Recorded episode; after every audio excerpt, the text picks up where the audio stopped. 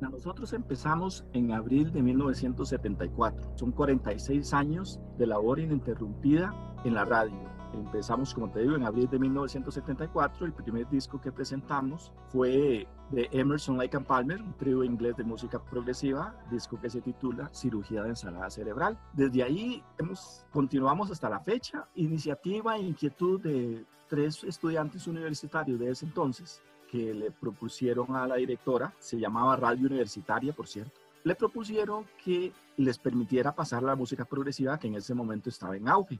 Más o menos se empezó a desarrollar a finales, a mediados de los años 60, la música progresiva con grupos como Pink Floyd, King Crimson, Yes, pero en, en, el 74 había un auge muy grande de la música progresiva, entonces le presentaron la idea a la directora, accedió en ese entonces, como te digo, se llamaba Radio Universitaria, y a partir de ahí hasta la fecha hemos, hemos estado en Radio Universitaria, Radio Universidad luego, y ahora en Radio U, cuando a partir de los años, mediados de los años 90, más o menos empezó a existir Radio U. ¿Por qué música progresiva? Porque en ese momento las emisoras no difundían ese tipo de música, y es una música que es quizás el rock, pero un poco más desarrollado musicalmente hablando.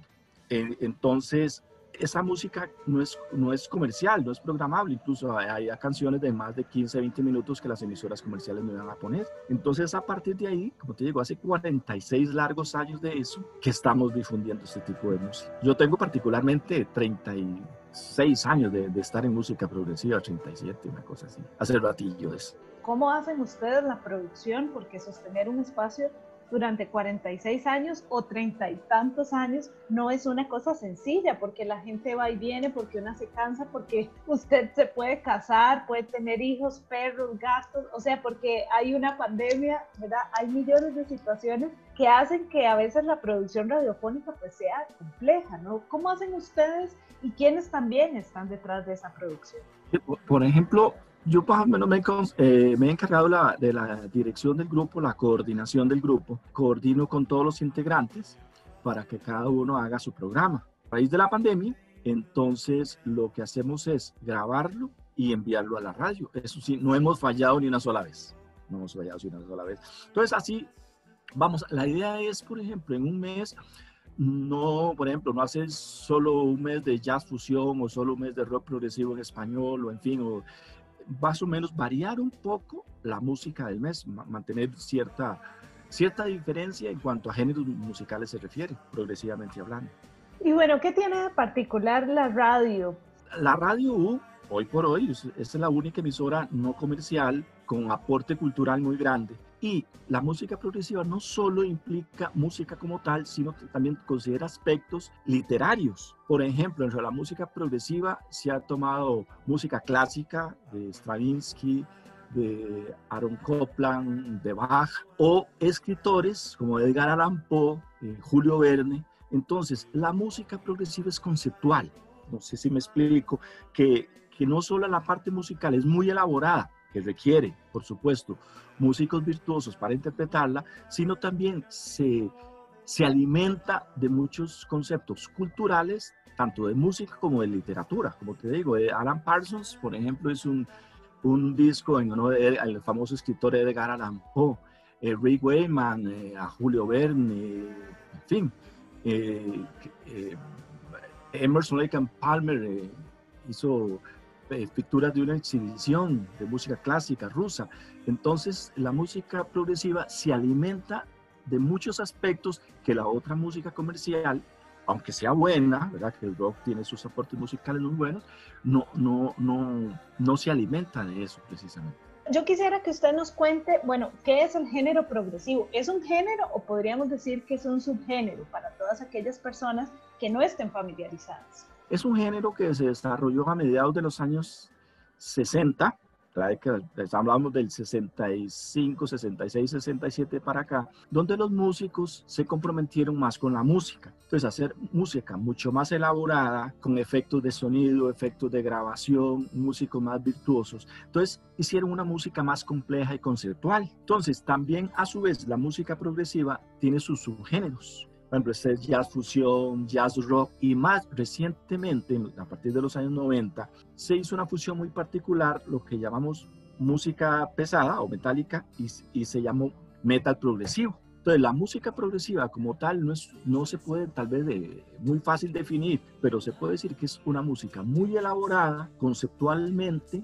En las letras, por ejemplo, hay letras de, de, historias de, la tierra, como te digo, de escritores eh, clásicos. Entonces, y, los, y usualmente los músicos que están dentro, del, dentro de la música progresiva, valga la redundancia, deben ser realmente bastante virtuosos. Y también me imagino que en todos estos años ustedes han visto una evolución de todo este género, ¿verdad? Como usted bien nos decía, bueno, se mezclan otros géneros, empiezan a, a ver, digamos, como interrelaciones. Los músicos también van cambiando, ¿verdad? Van aprendiendo otras cosas que tienen que ver con, con sus dotes a nivel musical, pero que también tienen que ver con sus registros a nivel cultural y por supuesto con las migraciones que se dan de personas, pero también de culturas y de música.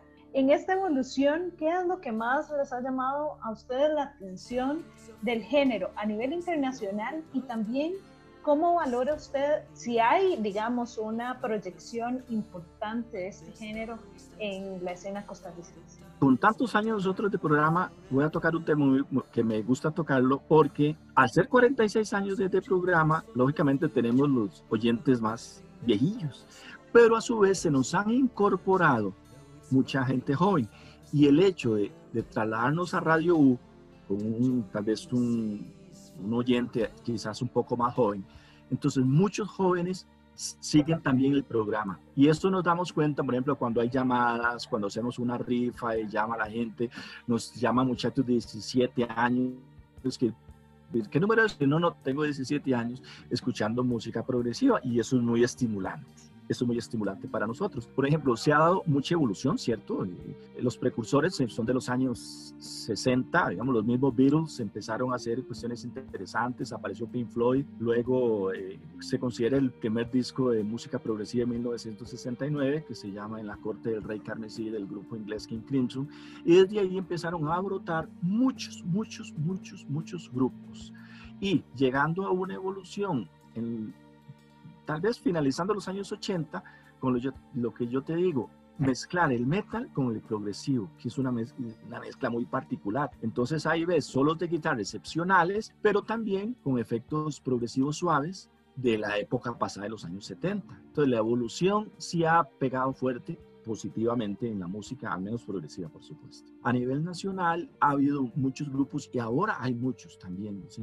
¿Qué te digo? Por ejemplo, en los años 80 estaba Chinook, ya después estuvo por ahí a Ebra, los, a finales de los 70, después Bruno Porter, Contrasentido, y ahora hay muchos músicos. Eh, eh, por ejemplo, hace poco hicimos un programa con un muchacho de 30 años que se llama eh, José Calvo Monturiol, musicalmente muy bueno.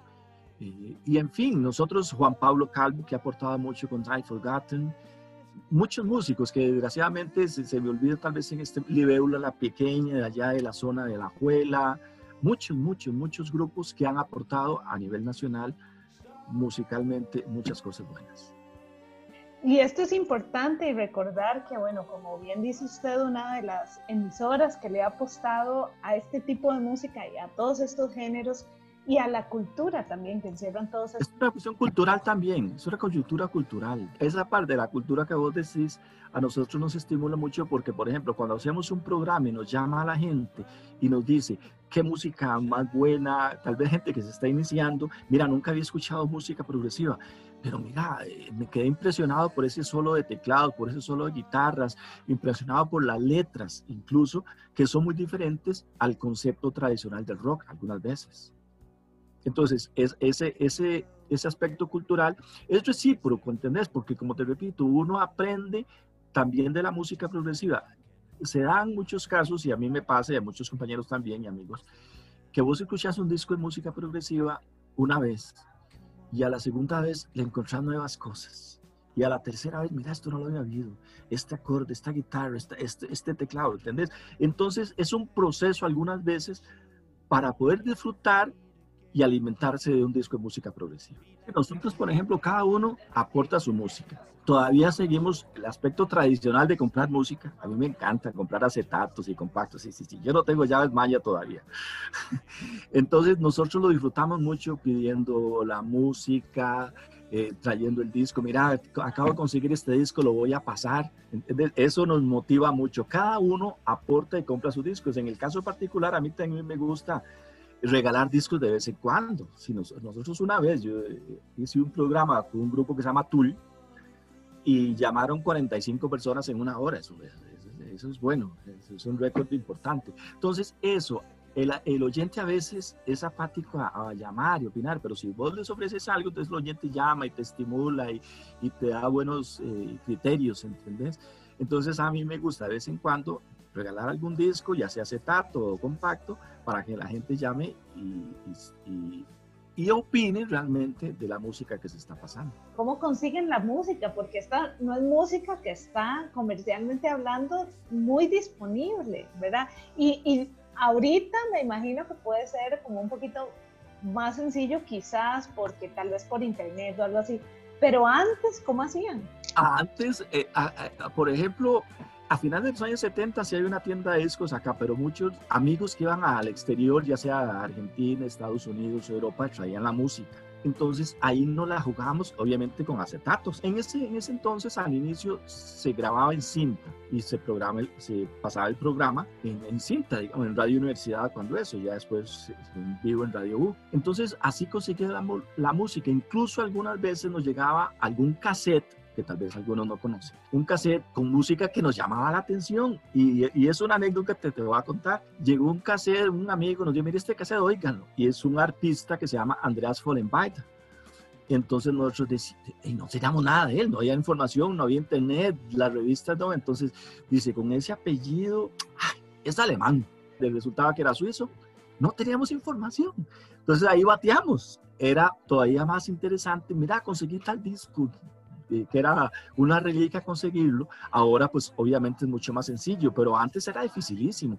Incluso muchos conseguían, digamos, un amigo que no prestaba el disco, entonces lo grabamos en cassette y lo, y lo pasábamos en música progresiva. Muchos, muchos, muchos casos, como te digo, y, nos llegaba música que, que no conocíamos y de dónde, este grupo, ¿de dónde será? Y ahí, en revistas y cuestiones, era más difícil en ese entonces hasta ya en los años 90 ya empezó un poco más, mediados, pero al inicio era uno hacia el programa sin ninguna información. O como te dijera, internet, que, sabes el día que nació y el día que, que, tuvo hijos y todo. En ese momento no, era nosotros, y a mano. Yo tengo un, un archivo de los, de los años 80, de los 70, de todos los guiones hechos a mano. Sí, sí, sí, sí, hechos a mano. Nos costaba más. Sí, eso es una anécdota bonita. Y lo disfrutábamos mucho también. Claro, por supuesto. Bueno, a mí me gustaría que, que usted les eh, invitara a las personas que nos escuchan en este momento y a las personas que nos van a escuchar en diferido, en dónde les pueden encontrar a ustedes, en dónde los pueden ubicar. Los miembros actuales del grupo que están produciendo, que es por supuesto Rodrigo Alfaro, que aporta mucho actualmente, él es el que se encarga de la parte fuerte de, en este periodo de pandemia, que se encarga de hacer todo el editaje y enviar los programas a la radio. Rodrigo es un aporte, un pilar importantísimo en, Catarsis, dicho sea de paso. Entonces está Federico Mata, Mario Quesada, Giorgio Murillo, Tomás Casanova, Jesús Peraza, que desde Estados Unidos hace programa, Ricardo Aguilar también, que se encarga de la música experimental muy particular, que hay que tener cuidado de escucharla, pero, pero Ricardo Aguilar tiene un aporte también muy grande porque es una música un poco difícil de digerir, pero muy diferente y hay que sentarse a escucharla y es muy bueno. Entonces, básicamente esos que he mencionado son los que actualmente están relacionados con el programa. Bueno, el programa, como vos lo dijiste al principio, sale los jueves, todos los jueves a las 7 de la noche, de 7 a 8 de la noche. También nos pueden contactar por Facebook, ahí continuamente estamos poniendo información, el programa que sale. Rodrigo se encarga básicamente de eso, los programas, qué se va a pasar ese día, qué disco, qué músico. Música progresiva catarsis.com es el, el bueno, música progresiva Catarsis, es el Facebook de nosotros, el grupo Catarsis es donde, eh, como nos llamamos nosotros como grupo Catarsis, que a su vez somos productores del programa Música Progresiva.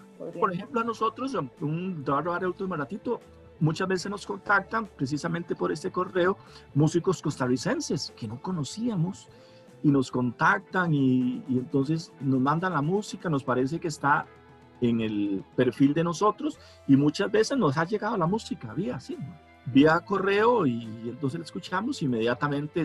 Los grupos nacionales le damos mucha, mucha prioridad, mucha prioridad. Prácticamente el momento que aparece un grupo y está en el perfil de música progresiva, prácticamente inmediatamente lo programamos. Bien, entonces ya ustedes saben, para, para, escuchar la música, para aprender sobre el género progresivo, ahí está música progresiva en Radio U. También pueden contactarlos, acuérdense, a través de Música Progresiva, Grupo Catarsis, en Facebook, en el Instagram, Música Progresiva. Y dice Rodrigo Alfaro, que también es productor del espacio, que siempre contestan al Facebook, así que no se preocupen que no lo... Es cierto, es cierto, nunca los olvidamos, eso sí es cierto, somos más o menos responsables, usualmente. Freddy, muchísimas gracias además. Gracias a vos, Gloria.